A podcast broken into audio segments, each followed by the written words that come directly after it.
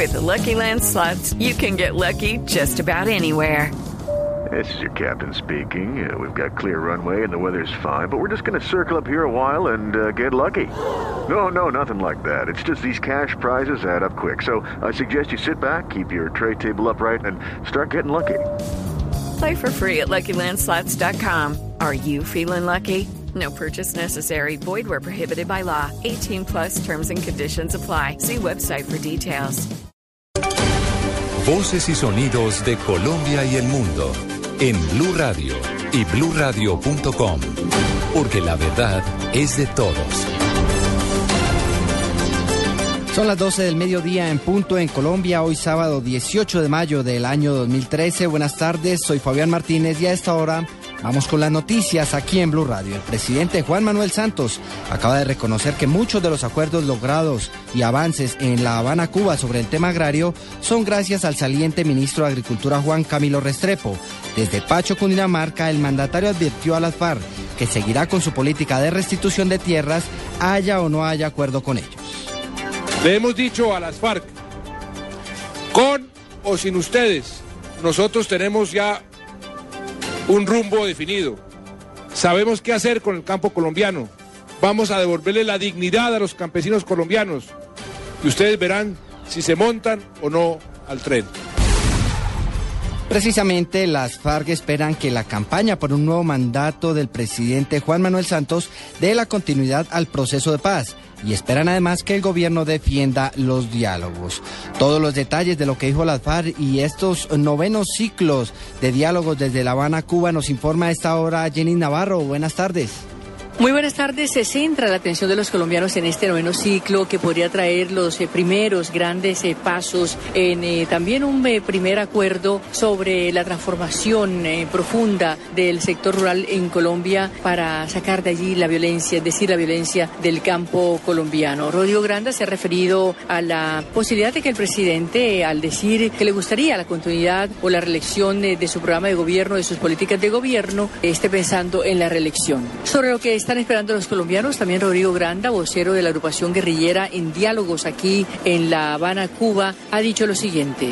Bueno, la constitución política colombiana que fue modificada en un articulito para la reelección del señor Uribe permite que se reelija. Está en su pleno derecho y esperamos que ahora sí el gobierno en su conjunto y el presidente especialmente entienda que este proceso tan importante de La Habana hay que defenderlo entre todos. Sería una buena oportunidad para que en la campaña electoral que se inicia y si es reelecto se dé continuidad independientemente si sale triunfante o no, que el proceso de paz continúe. Quiero despedirme retomando algunas eh, reflexiones que ha hecho el alto comisionado para la paz, Sergio Jaramillo, en una de las universidades colombianas la semana anterior. Comillas, el centro de gravedad del proceso es la idea de pasar la página para entrar a una nueva fase que hemos llamado la fase 3 y que en realidad es la de transición. El punto entonces es quitar el conflicto y el problema de las armas del camino para poder hacer, para poder implementar, para poder reconstruir. El propósito de la transición es precisamente permitir la transformación y la reconstrucción. Desde La Habana, Cuba, Jenny Navarro, Blue Radio.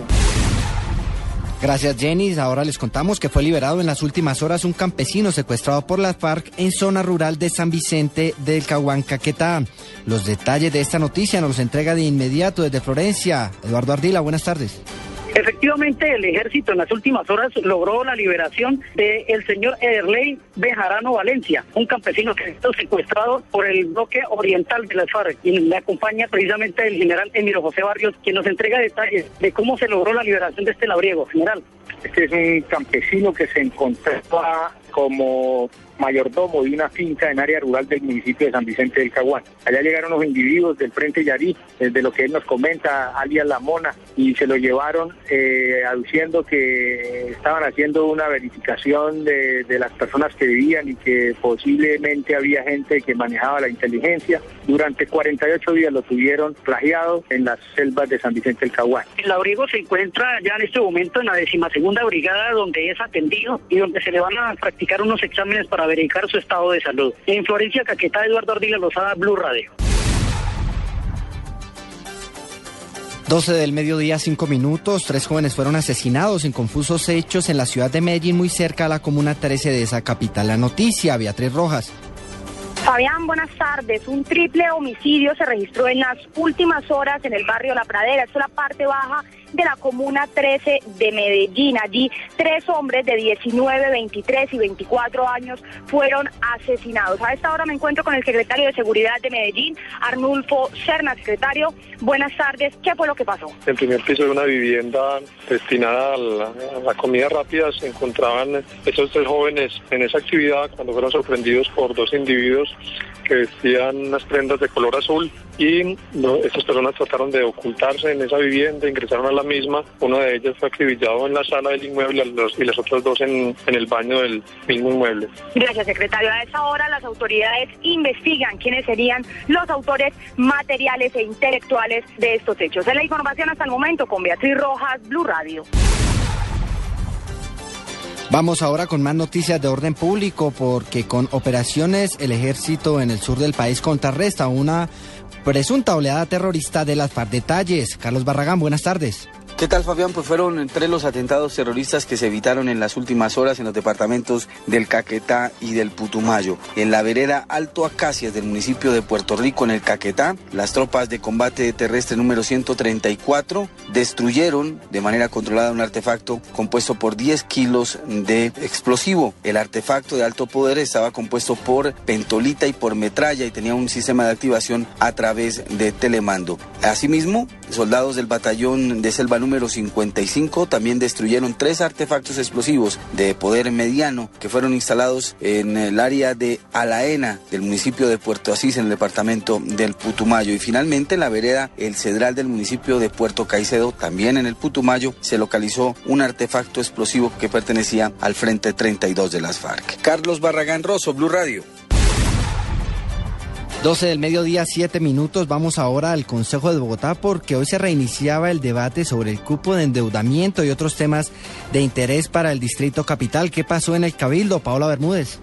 Hola, buenas tardes. Acaba de ser levantada la sesión en el Consejo de Bogotá en la que se esperaba que la Administración realizara la presentación del proyecto que busca que el Consejo apruebe un cupo de endeudamiento por 4.3 billones de pesos para el desarrollo de la ciudad, para ejecutar obras como el cable aéreo, el metro pesado, el metro ligero, entre otras. Cabe anotar que este proyecto es exactamente el mismo que el gobierno de Gustavo Petro había presentado para los debates de las sesiones extraordinarias del Cabildo Distrital, que se hundió, pero sobre el cual, según expresaron algunos concejales y el propio secretario de Hacienda, Ricardo Bonilla, hubo varios avances y será el punto de partida ahora en el nuevo debate, esta vez en sesiones ordinarias. En esta oportunidad, los ponentes en la Comisión de Hacienda son Julio César Acosta del Partido Cambio Radical, Marta Ordóñez del Partido de la U y Olga Victoria Rubio del Movimiento Mira. Mañana a las 9 de la mañana habrá sesión nuevamente aquí en el Cabildo Distrital. Información desde el Consejo, Paola Bermúdez López, Blue Radio. Finalmente, en Noticias Deportivas les contamos que un italiano se adjudicó la etapa número 14 del Giro de Italia que fue de 182 kilómetros, 14 más de los previstos, al tener que modificarse el trazado por motivos del clima. El colombiano Rigoberto Urán quedó a 2 minutos 46 segundos del liderato. Lo que pasó en esta jornada con Rubén Darío Arcila. Buenas tardes. ¿Qué tal amigos? Muy buenos días. Caótica jornada en el Giro de Italia. Hoy sábado el temporal de nieve obligó a cambiar el recorrido y a suprimir el ascenso a Sestriere. Y pese a la locura del día que no dejó a la televisión retransmitir la etapa, Vincenzo Nibali salió reforzado en la general tras atacar en el último kilómetro y ampliar su liderato en la clasificación general. Este italiano Vincenzo Nibali permitió el triunfo de Mauro Santambrogio, que ahora se acerca peligrosamente a la tercera posición de Rigoberto Urán. Recordemos cómo queda entonces la general individual.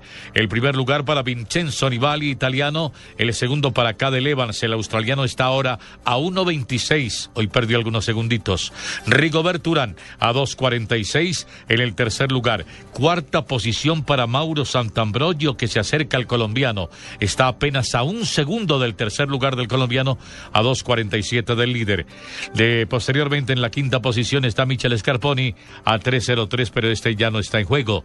Carlos Betancourt, que ocupó hoy el tercer lugar en la etapa, se ubica apenas 7 segundos del líder de los jóvenes, Rafael Masca. Lo tiene ya a tiro el colombiano que cada día se ve más fuerte, se ve mucho mejor. Mientras Sergio Luis Henao ocupa la casilla número 12 a 7 minutos y 7 segundos. Esperando mañana otras modificaciones en el trayecto del Giro de Italia por los problemas que presenta la naturaleza y la tormenta de nieve por estos días. Les habló Rubén Darío Arcila para Blue Radio. 12 del mediodía, 10 minutos. La invitación es para que continúen con la compañía de autos y motos.